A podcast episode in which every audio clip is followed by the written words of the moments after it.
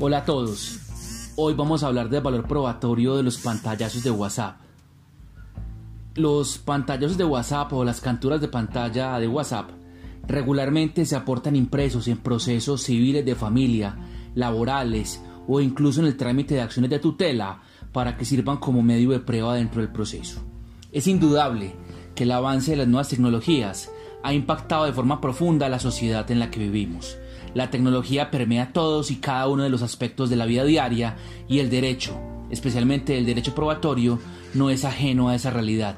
De hecho, el legislador, en el artículo 165 del Código General del Proceso, que describe los medios de prueba, contiene una fórmula amplia en la cual se pretende incorporar los distintos avances que tenga la sociedad y que tengan particular relevancia para acreditar hechos al interior de un proceso judicial. De ahí que hoy se hable por la doctrina más especializada en materia de derecho probatorio de la denominada prueba electrónica. Hoy en día, una de las aplicaciones más usadas en el mundo es el WhatsApp, medio en el cual se sostienen conversaciones e interacciones sobre los más variados asuntos, incluidos muchos con relevancia jurídica. Y sobre este tema del valor probatorio de los pantallazos o capturas de pantalla de WhatsApp, recientemente la Corte Constitucional de Colombia ha expedido la sentencia T43 del año 2020, siendo supremamente polémico las afirmaciones contenidas en aquella sentencia con respecto al valor probatorio de tales capturas de pantalla. Empieza la Corte haciendo una afirmación supremamente controvertida, y esto es que los pantallazos de WhatsApp o las capturas de pantalla de WhatsApp tienen un valor probatorio atenuado. Lo anterior se sustenta en criterio de la Corte en los siguientes aspectos. El primero, la informalidad con la cual se aportan las capturas de WhatsApp al proceso judicial, así como las dudas que pueden darse frente a la autenticidad de las mismas, hace que tales capturas o tales pantallazos apenas tengan la categoría de prueba indiciaria. Segundo,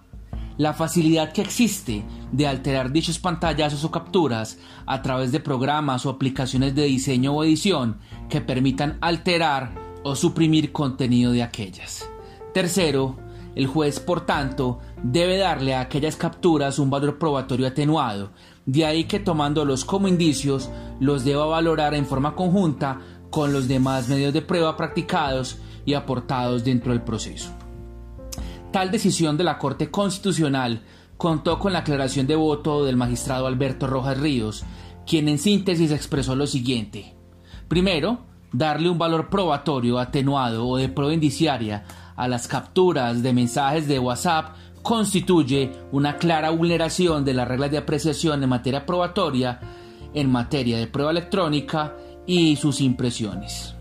Por un lado, el artículo 247 del Código General del Proceso, aplicable por analogía conforme al artículo 145 del Código de Procedimiento del Trabajo y la Seguridad Social, señala que los documentos aportados en el mismo formato en que fueron generados deben ser catalogados como mensajes de datos, mientras que su simple impresión debe valorarse con base en las reglas generales de los documentos. Tercero, la Ley 527 de 1999 reglamenta el acceso y el uso de mensajes de datos, específicamente en los artículos décimo y 11, en donde se establece, entre otras cosas, la validez o fuerza obligatoria y probatoria que debe blindar ese tipo de información y a su vez la prohibición de negar tal carácter por el solo hecho de tratarse de un mensaje de datos o en razón de no haber sido presentado en su forma original. Cuarto, que en razón de lo expuesto, los mensajes de datos deben ser valorados como se indicó anteriormente, conforme a las reglas generales de apreciación de documentos. Cabe señalar que si bien los pantallas extraídos de la aplicación WhatsApp no son un documento original, los mismos se presumen auténticos, según lo dispone el artículo 246 del Código General del Proceso. A su vez, el artículo 262 de la misma obra establece que si durante el proceso una impresión es entregada, la parte contraria deberá solicitar su rectificación, lo cual no sucedió en el caso en concreto que fue objeto, por que fue objeto de estudio por parte de la Corte Constitucional. Por último, que resulta inadmisible y desacertado que la Corte Constitucional erosione las reglas de valoración probatoria y califique como un simple indicio una prueba que, además de ostentar validez y fuerza obligatoria por mandato normativo y jurisprudencial, evidenció fehacientemente la conducta vulneradora de derechos fundamentales que desplegó la entidad accionada en el caso que fue objeto de estudio por parte de la Corte. Respetuosa y humildemente considera ese servidor que en efecto la Corte Constitucional se ha equivocado gravemente al otorgar un valor probatorio atenuado e indiciario a las capturas de WhatsApp, posición que me permito sustentar en las siguientes apreciaciones. En primer lugar, consideramos que las argumentaciones expuestas en la aclaración de voto a la sentencia en comento armonizan mejor con las disposiciones legales establecidas en la Constitución Política de Colombia, en la Ley 527 de 1999 y en el Código General del Proceso, esto es la Ley 1564 del año 2012. De acuerdo con el artículo 244 del Código General del Proceso, en todos los procesos, en todas las jurisdicciones y especialidades, todos los documentos gozan de la denominada presunción de autenticidad, la cual solo podrá ser destruida a través de las figuras del desconocimiento y de la tacha de falsedad. Dentro de esa amplia presunción de autenticidad se encuentran los mensajes de datos, así como las reproducciones de la voz y de la imagen. Asimismo, el artículo 246 del Código General del Proceso afirma que las copias tendrán el mismo valor probatorio que el original, salvo cuando por disposición legal sea necesario aportar al proceso el original del documento, como ocurre con los títulos valores, o de una determinada copia, caso por ejemplo de la primera copia auténtica con la nota de que presta mérito ejecutivo en el caso de los procesos ejecutivos hipotecarios o prendarios. La parte contra la que se solicite una copia podrá, tal como lo plantea el citado artículo 246 del Código General del Proceso, solicitar al juez que conoce del mismo en la oportunidad legal correspondiente y en ejercicio del derecho de contradicción se proceda al cotejo, esto es la comparación del original con la copia o a falta del original con una copia que haya sido expedida con anterioridad a la que se está aportando dentro del proceso. Dicho cotejo se practicará mediante exhibición del original o de la copia indubitada en la oportunidad correspondiente. El artículo 247 del Código General del Proceso establece la manera como deben valorarse los documentos aportados como mensajes de datos, indicando dicha disposición que serán valorados como mensajes de datos aquellos que hayan sido aportados en el mismo formato en que fueron generados, enviados, recibidos o en algún otro formato que lo reproduzca con exactitud. El citado artículo 247 del Código General del Proceso señala además de forma especial que la simple impresión de un mensaje de datos, por ejemplo la impresión de un correo electrónico, de un mensaje de texto o de las aludidas capturas de pantalla de WhatsApp, serán valoradas de conformidad con las reglas generales de los documentos, las cuales, como se dijo, consagran una amplia presunción de autenticidad, la cual solo puede ser destruida mediante las figuras de la tacha de falsedad y el desconocimiento de documentos. Igualmente, y por esa misma senda, la Ley 527 de 1999 en su artículo décimo le da fuerza o valor probatorio a los mensajes de datos. Asimismo, la presunción de autenticidad implica de suyo también una presunción de integridad del documento, porque la tacha de falsedad a voces del artículo 270 del Código General del Proceso también se torna procedente cuando se alega no solo cuando se niega a ser el autor de un determinado documento, sino también cuando se alegan adulteraciones diferentes del documento. De otro lado, la parte contraria no está desprotegida porque la presunción de autenticidad no es una presunción de derecho, sino que por el contrario admite prueba que la desvirtúe, pudiendo atacar dicha presunción de autenticidad como se ha expuesto a través de la tacha de falsedad o de la figura del desconocimiento de documentos, figuras estas que se encuentran reguladas en los artículos 269 a 274 del Código General del Proceso.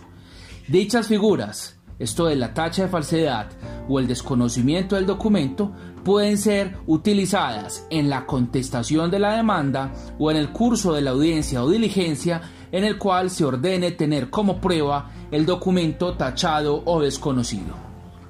Cosa distinta es que en el caso en que se produzca la tacha de falsedad o el desconocimiento, sea necesario aportar el documento en su formato original, ordenándose su, su cotejo pericial de ser procedente o, en su defecto, un dictamen pericial sobre las posibles adulteraciones del documento.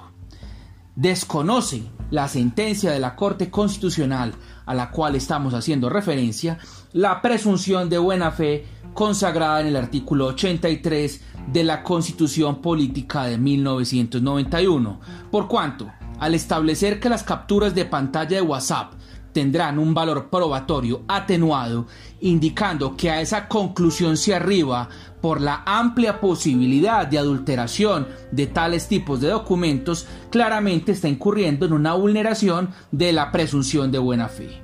todo documento es posible sea objeto de algún tipo de adulteración.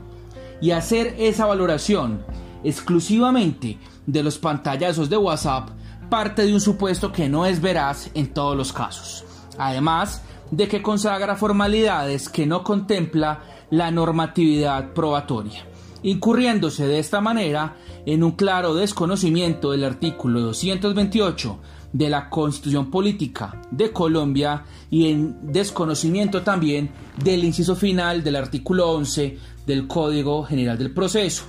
llegando a la figura del exceso ritual manifiesto, tantas veces censurado por la jurisprudencia de la Sala de Casación Civil de la Corte Suprema de Justicia de Colombia y por la misma jurisprudencia de la Corte Constitucional. Además, esta interpretación que hace la Corte Constitucional en la sentencia objeto de análisis implica que por vía refleja se genere un aumento desmesurado de los costos de los procesos judiciales, vulnerándose de contera el derecho constitucional de acceso a la justicia y la regla de la gratuidad contenida en el artículo décimo del Código General del Proceso. Igualmente, es desacertado afirmar que la prueba imperfecta tiene el valor de prueba indiciaria. Claramente es una impostura procesal gigantesca de la Corte.